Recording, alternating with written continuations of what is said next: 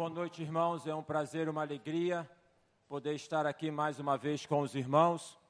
Eu tenho 34 anos de ministério, conheço o pastor Vander já numa caminhada muito grande. O tenho e considero como amigo.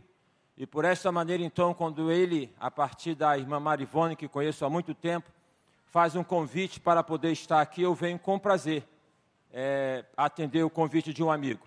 E também com alegria em poder estar aqui com os irmãos, em poder ver este louvor tão bonito, esta unção que Deus tem dado é, aos irmãos aqui, a todos, neste culto que é para honra e glória do nome do Senhor. Eu aqui estou acompanhado da minha esposa Simone, eu peço que ela fique em pé. Somos casados também há 34 anos, temos três filhos. Tem. É, cada vez mais vai ficar menor falar que é tanto tempo assim, né? Mas graças a Deus, temos três filhos, a nossa filha mais velha, Larissa, a nossa filha do meio, Vaneide, casada com Tiago, que é o nosso filho também, que nos deu uma neta linda, que é a Júlia, e o nosso filho mais novo, Tiago.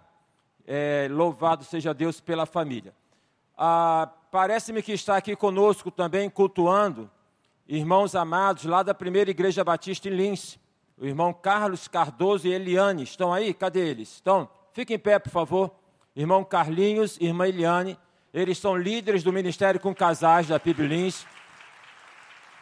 O Carlinhos é médico cardiologista e esta semana ele postou na internet um procedimento que fez com uma paciente que veio de Brasília para poder fazer um, um procedimento delicado ele é um servo do Senhor, é um excelente profissional.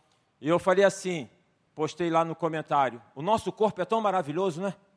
Nosso corpo é tão maravilhoso. Ah, são bilhões de galáxias que existem nesse universo do que o pessoal dá conta. Eu não sei nem como é que eles contam isso, mas falam que sim. E são trilhões de conexões que nós temos dos neurônios no nosso corpo. O seu corpo é tão bonito valorizo o seu corpo. Eu olho para o espelho, contemplo a minha careca e falo: Eu sou bonito. é, o corpo é bênção do Senhor. E Deus, então, tem dado sabedoria a homens para poder cuidar desse corpo, porque como que consegue fazer um procedimento por algo tão, tão assim minúsculo, tá? E poder então salvar uma vida. Louvado seja o Senhor pela vida do Carlinhos, e de todos aqueles nas suas variadas é, funções, profissões, aqueles que atuam é, em especial como, como médicos, que Deus abençoe na área da saúde, Deus abençoe a todos vocês. Irmãos, eu tenho algo muito simples para falar para vocês. Muito simples, muito simples. Algo muito simples que eu quero compartilhar com os irmãos. A partir de um texto lindo da palavra de Deus que é João capítulo 16, versículo 33. Palavras do Senhor Jesus Cristo, que diz assim: Tenho-vos dito estas coisas para que em mim tenhas paz. No mundo tereis aflições, no mundo tereis tribulações, mas tem de bom ânimo, porque eu venci o mundo. Este versículo tão lindo tão bonito, e a Bíblia é tão bonita. Em algumas traduções, na expressão ânimo, a palavra que aparece é coragem. Então podemos ler este versículo e falar, e citar, e recitar este versículo dizendo: Tenho-vos dito estas coisas, para que em mim vocês tenham paz. Tenham coragem. Eu venci o mundo. E a palavra que eu quero compartilhar com os irmãos nesta noite é esta: coragem. Coragem. Eu não sei como é que você está na tua vida, e aqui o pastor Clóvis mencionou é, várias situações desta semana de desafios, todos nós temos o tempo todo. Eu quero dizer para você, na verdade, eu quero repetir para você estas palavras, para poder animar o teu coração, porque há muito desânimo no mundo, há muita prostração no mundo. E eu quero dizer para você e repetir para você, irmão, você que está com dificuldade na tua vida, pessoal, emocional, familiar, para você que está aí na, com dificuldade no seu casamento, para você que, para os pais que estão dificuldades com os filhos, são muitos pais que têm assim sofrido com os filhos, que têm passado momentos difíceis com os filhos. E tudo aquilo que nós, enquanto pais, queremos é o melhor para os nossos filhos. E nós, por vezes, achamos que nós podemos fazer isso. Eu quero dizer para vocês: eu sou pai de três filhos. E tenho este movimento de querer fazer, de dirigir.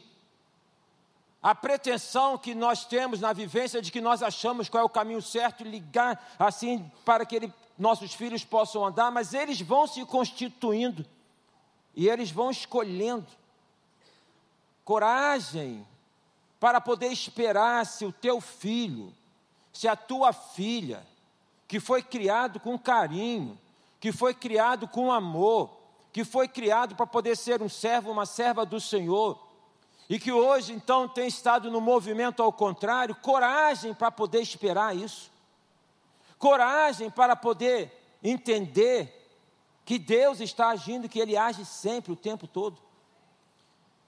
Eu sou, tenho quatro irmãos, cinco, um do coração, e o meu irmão mais velho, com 13 anos de idade. Meu irmão mais velho fez aquilo que popularmente fala que é chutar o pau da barraca. Ele, isso tem tempo, gente.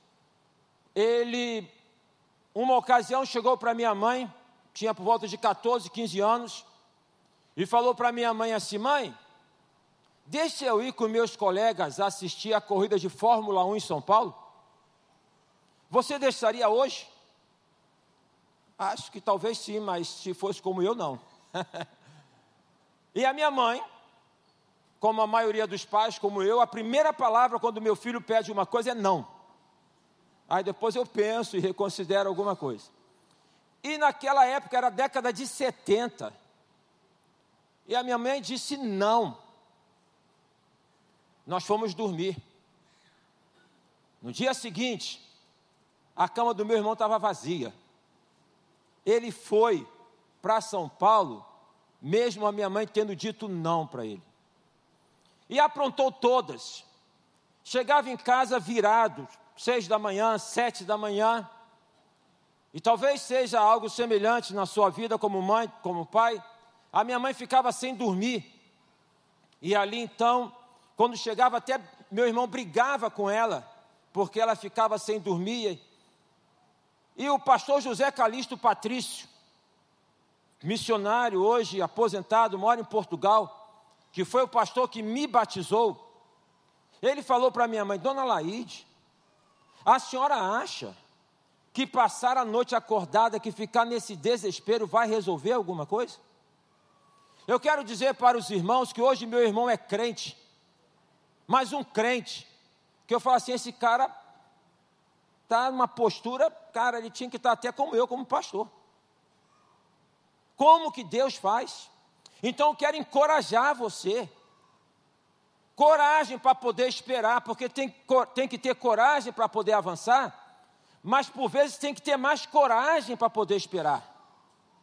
Quero encorajar você a poder, na verdade, não é correr atrás de sonho, porque ninguém corre atrás de sonho, ou melhor, alguns correm, mas aqueles que correm atrás do sonho, esquecem que o sonho corre também. E aí corre atrás do sonho e o sonho corre dele. E aí fica aquela expressão popular: estou correndo atrás e corre, corre também. Para de correr. Para de correr. A Bíblia diz: deleita-te também no Senhor, e Ele concederá o que deseja o teu coração. A Bíblia diz: aquietai-vos e sabei que eu sou Deus. Serei exaltado sobre a terra, serei exaltado sobre as nações. Eu atendo muitas pessoas no gabinete pastoral e ouço, dentre os dons que Deus tem dado do pastoreio está acentuado a da escuta. E como escuta também, como psicólogo, eu ouço. E ali então eu passo e ouço no gabinete, ouço, ouço, ouço. Mas eu estou ali ouvindo, estou em conexão com Deus. E quando aquela pessoa para de falar, por vezes uma hora, tem alguns que falam duas horas. Deus coloca uma palavra no meu coração e eu digo: a Bíblia diz.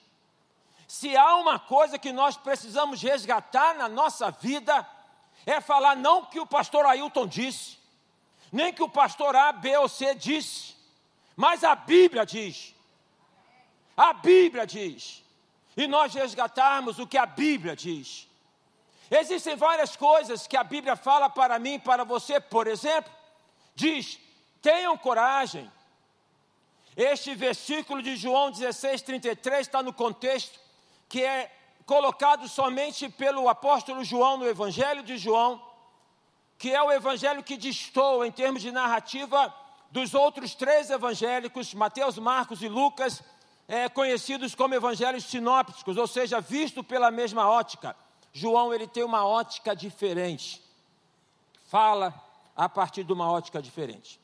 Dessa maneira é em João que nós vamos encontrar uma forma bonita, gostosa, que começa no capítulo 14 de João, quando Jesus começa então a preparar os discípulos para o momento em que ele haveria de ser crucificado, e começa ali dizendo: Não se turbe o vosso coração, credes em Deus, crede também em mim. Na casa do meu pai há muitas moradas, e se eu for para lá, eu voltarei, para que onde eu estiver, estejais vós também. Então é a partir de João capítulo 14 que Jesus começa a preparar os discípulos para algo que haveria de acontecer, algo que num primeiro momento seria terrível, mas que no segundo momento, na ressurreição, maravilhoso, era obra da salvação, era concretização de tudo aquilo que Jesus veio a realizar no ministério dele. E então Jesus começa a discorrer, e agora chega aqui no capítulo 16, no final, ele fala: Eu tenho vos dito estas coisas, ou seja, tudo isso que eu estou dizendo para vocês, a partir do capítulo 14, vamos, então não, é, não era isso que não tinha capítulo, né? Mas tudo isso que eu comecei a dizer para vocês, é para que vocês tenham paz, é para que vocês tenham paz. Quem sabe o irmão está vivendo uma vida sem paz. Quem sabe o irmão está vivendo uma vida de inquietude. Nós estamos num tempo e numa, num momento, na sociedade no mundo, onde cada vez mais cresce as crises de ansiedade. Ter ansiedade é normal, não se vive sem ela, mas ser tomado por ela não é normal. Você ter medo é normal, mas você ficar paralisado por conta do medo não é normal. O medo é muito bom, a ansiedade é muito boa, como poder indicar o problema, mas é péssimo para resolver o problema. Ninguém consegue resolver um problema de cabeça quente. Ninguém consegue resolver uma dificuldade com medo. Então é preciso parar, é preciso respirar, é preciso buscar forças naquele que nos dá força, que é o Senhor Jesus, para podermos encarar coragem Coragem. Precisamos de coragem. E aqui nós temos um auditório de pessoas corajosas. Porque quem é corajoso se movimenta. E você se movimentou para sair de casa. Sair de casa é um ato de coragem. Também ficar em casa é um ato de coragem. Ninguém está seguro em lugar nenhum. A nossa segurança está no Senhor Jesus. É nele que temos a segurança. Coragem! Eu quero ressaltar aquilo que eu repito como papagaio, porque não contei, mas que dizem que na Bíblia tem 366 vezes repetidas, a, repetida a expressão não temas. Então, um, uma expressão não temas para cada dia do ano. Então, a cada dia do ano, neste primeiro dia da semana, quando nós acordamos, é como que Deus fala: não tenha medo, tenha coragem. Não tenha medo, tenha coragem. A coragem que a Bíblia nos coloca e nos conclama para que possamos ter, não é ato de valentia. A coragem que a Bíblia nos coloca frente a ela para que possamos buscar é ato de ousadia do Espírito Santo. Não é valentia, porque não é do homem, não é na força do braço. Profeta Zacarias diz: não por força nem por violência, mas pelo meu espírito. Quantas ocasiões, e muitas ocasiões, eu tentei resolver coisas na marra, na força, e estraguei tudo. Quem sabe você está tentando resolver alguns aspectos na sua vida, algumas questões na sua casa, algumas questões no seu casamento, algumas questões no cuidado com seus filhos na marra. Não é desta maneira. Quem sabe você, como patrão, como gestor, está querendo é, é, motivar a sua equipe, mas de uma maneira coercitiva. Não é desta maneira. Não vai conseguir resultado desta maneira. É necessário que nós possamos reconhecer as nossas limitações, para que possamos ter a ousadia do Espírito Santo para enfrentarmos as nossas dificuldades. Eu quero ressaltar alguns aspectos importantes na nossa vida tomando como exemplo alguns relatos bíblicos que nós devemos ter é, coragem para poder enfrentar. Coragem para enfrentar os fantasmas do passado. Todo mundo aqui tem um passado. Todos nós aqui somos, de certo modo, fruto de um passado. Todos nós aqui estamos banhados numa cultura, numa cultura familiar, num ambiente que nós fomos criados. Mas é preciso coragem para que nós possamos enfrentar os fantasmas do passado. Uma certa ocasião pregava à igreja e falava então sobre algumas questões ligadas à família. E após o culto, uma irmã veio e ela chorando falou para mim, pastor, a palavra tocou no meu coração, eu estou assim muito preocupada, porque aconteceu com os meus pais, aconteceu comigo, e eu estou com medo que aconteça com as minhas filhas. É o próprio exemplo de não poder se desvencilhar do passado. É o próprio exemplo de poder não ter coragem para enfrentar passado, o passado.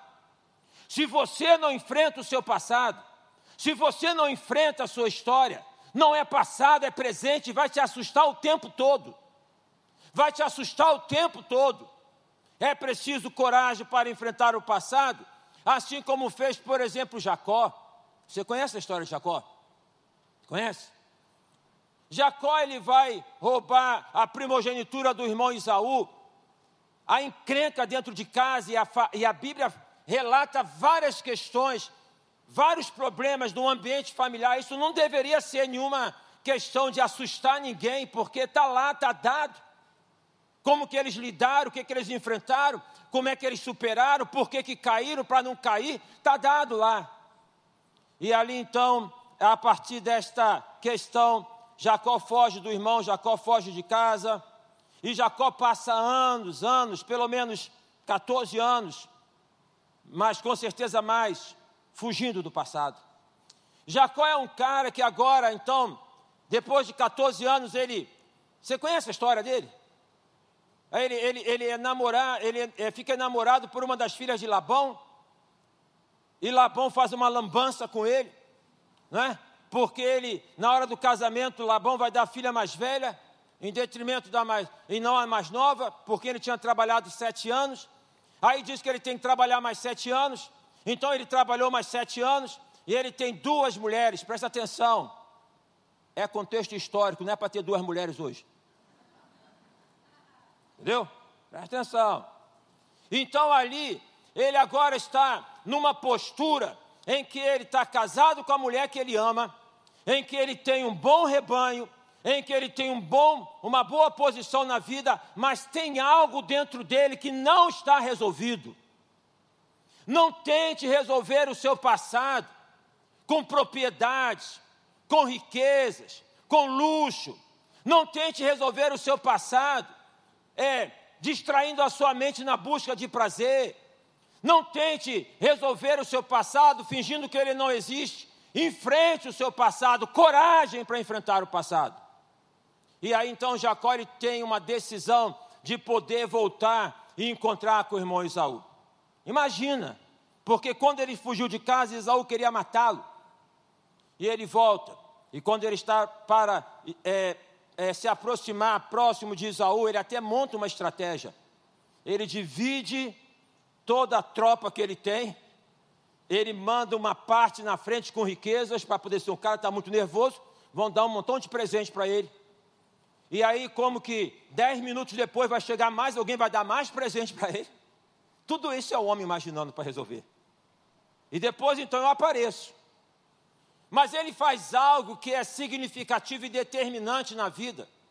Ele chega em um lugar chamado Jaboque. E agora ele fica em Jaboque sozinho. E ali em Jaboque é uma manifestação de Deus, uma teofania. Há um anjo de Deus que se apresenta perante ele, que se coloca à frente dele, e há uma disposição dele de poder agarrar essa manifestação enquanto poder agarrar a bênção de Deus. E de uma maneira inusitada, quando nós lemos um homem lutando com o anjo. Um homem lutando com o anjo. E a postura deste homem, acovardado, a postura deste homem que aprontava e fugia, é agora aquela que diz: Eu não te deixarei enquanto não me abençoares. Todos nós temos que passar por um jaboque, todos nós temos que passar por um vale. Na verdade, a vida, ela nos coloca frente a vales. Tem montanhas, mas tem vales. Tem vista, mas tem planície. E nós, nos momentos mais difíceis da nossa vida, sou eu com Deus não tem o papai, não tem a mamãe, não tem o esposo, não tem a esposa, tudo isso é muito importante. Mas nos momentos mais significativos da nossa vida, sou eu com Deus, é eu sozinho perante Deus, é onde eu me apresento, é onde eu me derramo, é onde eu me quebranto, coragem para poder enfrentar o seu, o seu passado. Enfrentar o passado implica em poder perdoar quem te magoou.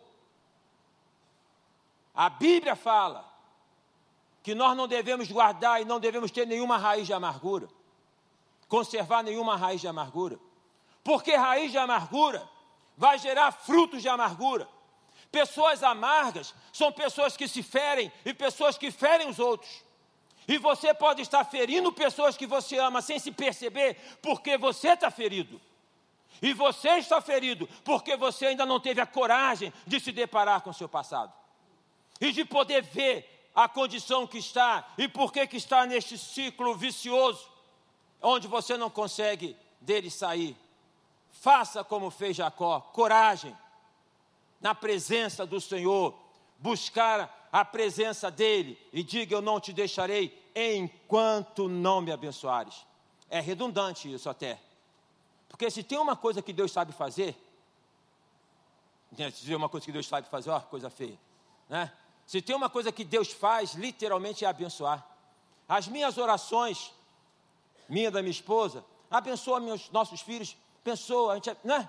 A sua oração também é assim? A gente pede a Deus abençoar tudo, né? Tudo bem, pode pedir, não tem problema algum em pedir. E saiba que Deus tem prazer em atender.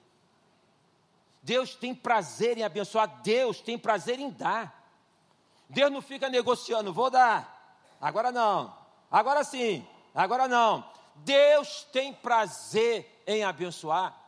Então, dessa maneira, lutar com Deus, quando Jacó lutou com o anjo, ele estava lutando consigo mesmo. Coragem para enfrentar o passado, coragem para enfrentar os gigantes do presente. Não tem moleza na vida. Não tem moleza na vida. Eu tem um poema, mas eu não, acho que eu não vou conseguir falar, recitá-lo agora. Mas que fala que quem passou pela vida em branca nuvem foi protótipo de homem, não foi homem, passou pela vida e não viveu.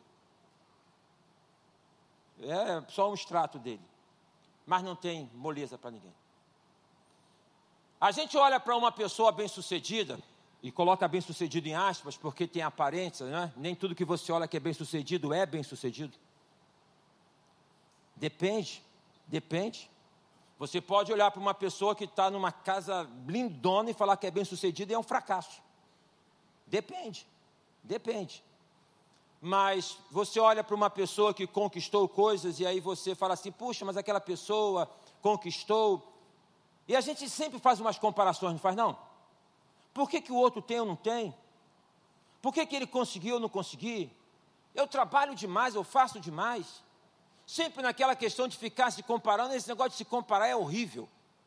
Mas nós, por vezes, ficamos nessa perspectiva de podermos é, ficar nessa comparação, mas o que eu quero ressaltar é que a gente não sabe o que, que aquela pessoa, para ter o que ela tem, ela passou e ela faz, e ela paga. Tem uma historinha, essa eu recordo, de, uma, de um irmão que tinha uma luta muito grande na vida, sofrimento muito grande na vida, e o incomodava muito. Certa noite, ao dormir, ele teve um sonho. E no sonho que ele teve, ele se via carregando uma cruz de ferro. Imagina o que é carregar uma cruz de ferro. Muito pesada, muito pesada. E aquilo incomodava demais e sofria demais, e neste sonho, ele observou e viu uma outra pessoa, um irmão, carregando uma cruz de ouro. Era bonita, reluzente, encantadora. No que ele, no sonho, dirigindo-se a Deus, fala: Senhor, eu não quero essa cruz de ferro. Eu não aguento essa cruz de ferro. Por que, que o Senhor me dá uma cruz de ferro e para aquele cara Senhor deu uma cruz de ouro? O que, que ele tem melhor do que eu? Eu quero uma cruz de ouro. E no sonho, Deus troca e concede a ele uma cruz de ouro. E ele começa a andar com aquela cruz de ouro. E no primeiro momento ele fica muito feliz porque a cruz de ouro tem aquele brilho, aquela coisa resplandecente, aquela admiração. Mas passos à frente, ele se vê vítima de bandidos que tentam roubar a cruz, batem nele, deixam ele caído no chão e junto com a cruz que nem os bandidos conseguiram levar. E ele ali então fala assim: Eu não quero mais essa cruz de ouro, não. Não quero mais, não. Mas ele vê uma outra pessoa que está andando com uma cruz de rosas. Rosas. A minha esposa sempre fala: manda flores, manda rosas. Rosas é uma flor bonita, bonita, um perfume gostoso. E aí então ele viu aquele outro irmão com uma cruz de rosas, e ele fala: Eu quero aquela cruz de rosas, não quero nem a cruz de ferro e nem a cruz de ouro, eu quero aquela cruz de rosa. E Deus atendeu e deu para ele uma cruz de rosas. E ele começou a andar com aquela cruz de rosas, coisa bonita. Rosas, o, o, o fragor das rosas, perfume das rosas. Mas daqui a pouco, ele começou a observar que estava sangrando porque rosas têm espinhos. E aqueles espinhos começaram a ferir as costas, e a ferir, a ferir, a doer, a doer, a doer. E doeu tanto, e passou a doer tanto, que ele agora se coloca ali, é um sonho. E ele fala: Senhor, me perdoe, eu não quero essa cruz de rosas, volta a dar-me a minha cruz de ferro. O que eu quero dizer para você é que assim como tem uma roupa sob medida, tem um sapato sobre medida, o que vem na tua vida de dificuldade vem sob medida. É claro que o inimigo quer colocar muito mais do que você pode aguentar, mas é mais claro que Deus não vai deixar. É mais claro que Deus não vai permitir. Nós temos o um exemplo claro disso na Bíblia, que é a história de Jó.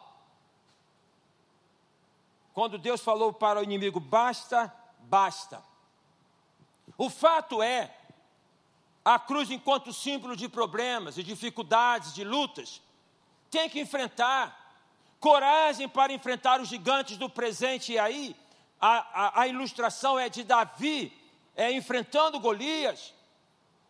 É Davi perante aquele gigante onde aquele pequenino Davi olha para aquele homem grandalhão e fala: Quem é este incircunciso que está blasfemando contra o nome de Deus? É assim que eu e você temos que olhar para os problemas. É olhar com a estatura que você pode ter menor, mas olhar para ele e encarar e poder falar: que problema é esse? Que poder que você acha que tem para me destruir? É coragem para poder enfrentar. Problema que não é enfrentado, dificuldade que não é enfrentada, ela tende a aumentar. E aqui, Carlinhos e os que são aqui médicos vão concordar comigo que aquilo que é um pequeno sintoma, se não é tratado, pode se transformar numa coisa pior. É preciso encarar, é preciso se colocar ali à frente e poder falar: Eu venho, eu vou a ti em nome do Senhor. Então, Davi, ele foi em direção a Golias, não no nome dele, nem no nome do pai dele, nem no nome do povo dele, ele foi no nome do Senhor, e o nome do Senhor, e o nome de Jesus é o nome sobre todos os nomes. É o nome sobre todos os nomes. É o nome que todos um dia vão se curvar, todos vão se prostrar. É o nome, na perspectiva do texto bíblico, quando Jesus está em Gadara, e Jesus foi em Gadara, só dar um pulo em Gadara, não tinha nada a fazer em Gadara, entre aspas, para não ser expulsar um demônio, o demônio de um cara que morava lá, que a família não queria saber dele. Aquele cara em Gadara é o exemplo de pessoas que estão nas ruas, nas drogas, é pessoas que vivem por dentro, de dentro em casa é, é, aprisionada nas drogas. Ah, o, o, o, demônio de Gadara é o protótipo da prostituição, é do vício do álcool, é um montão de coisa. Aquele cara estava lá naquele lugar, isolado lá, jogado lá, e Jesus deu um pulo lá para poder libertar. Jesus deu um pulo na terra para poder salvar uma pessoa como eu e você, para libertar uma pessoa como eu e você. Nós temos lá na igreja uma irmã que é uma bênção do Senhor, filha de uma outra irmã amada, maravilhosa bênção do Senhor. Essa jovem cheirava tudo quanto é pó que podia ter na frente dela. Essa jovem um dia chegou em casa sem roupa jogada dentro de uma vala sem roupa. Jesus libertou essa jovem. Quem olha para ela hoje não sabe onde ela estava, onde ela está. Porque onde Jesus chega e se dá permissão, o que tem ali tem que sair. Não tem jeito. Então, quando eu estou caminhando na perspectiva de que eu estou com Deus, e por vezes fala assim, pastor, eu estou me sentindo sozinho, eu estou sozinho. Sozinho nada, rapaz com você pelo menos mais três: Deus Pai, Deus Filho e Deus Espírito Santo. Mais três. Está sozinho, não. Meu irmão, você não está sozinho nisso, não. Para de se vitimizar. Não está, não. Deus está do teu lado. Deus está contigo. E aí, dessa maneira, você encare a dificuldade, encare o problema. Então, se tem o exame para poder fazer, vá lá e faça o exame. Porque às vezes nós temos medo de fazer exame eu faço os exames e não abro o exame. Por quê? Porque eu tenho medo. Eu não abro. Teve uma vez que nós estávamos, estávamos para nos mudar e limpando as gavetas, limpando as gavetas. Eu encontrei um exame de sangue que tinha feito há dois anos atrás, isso já tem bastante tempo. E no exame de sangue apareceu lá no final plaquetopenia. Eu falei: caraca, estou morto. Dois anos esse negócio. E eu fiquei em desespero, honestamente, confesso para vocês. Procurei hematologista, já esperando que ele me falasse o pior. E ele falou, graças a Deus. Não, meu filho, é característica sua. Aí eu, não satisfeito, procurei um outro. Aquele está errado, a gente tem uma dificuldade em poder aceitar uma palavra que é positiva e temos uma facilidade enorme de aceitar o que é negativo. E aí, graças a Deus, o segundo falou: não tem nada, não, louvado seja o Senhor, porque Deus sabe na minha cabeça. Se o miserável fala que era alguma coisa, eu estava. Né? Então a gente tem essa capacidade de poder não encarar e fecha, abre. Coloca perante Deus, abra a vida perante Deus. Abra a vida, busque alguém que possa te ajudar, alguém que você possa compartilhar. Eu, como pastor, Recebo muitas demandas, é claro, os pastores aqui também recebem. Tem um rapaz, um irmão na igreja abençoado, ele está com câncer na cabeça. Cara, gente boa, psicólogo, uma família bonita, duas filhas pequenas. Ele me passou uma mensagem, daquelas mensagens que corta o coração da gente. Ele falou assim para mim, pastor, estou cansado. Estou cansado. Cara, aquilo mexeu muito comigo. Porque na cirurgia que ele fez, ele, ele não consegue reconhecer, por vezes, o nome das coisas, tipo, isso aqui, a gente tem que falar, isso aqui é uma mesa, isso aqui. E ele melhorou muito, muito. Estou cansado. Há dias atrás recebi uma mensagem da esposa de um pastor. Falou, pastor, o senhor precisa ajudar o meu esposo. Meu esposo quer largar o ministério. Meu esposo está numa situação complicada.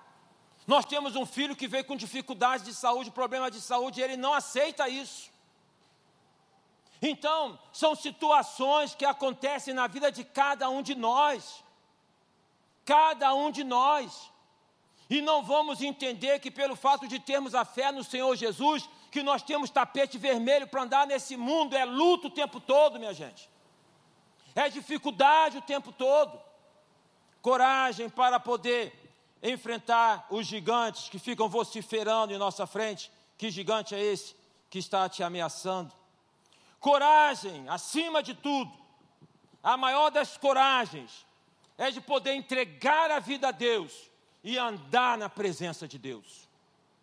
É um ato de coragem ser crente, minha gente.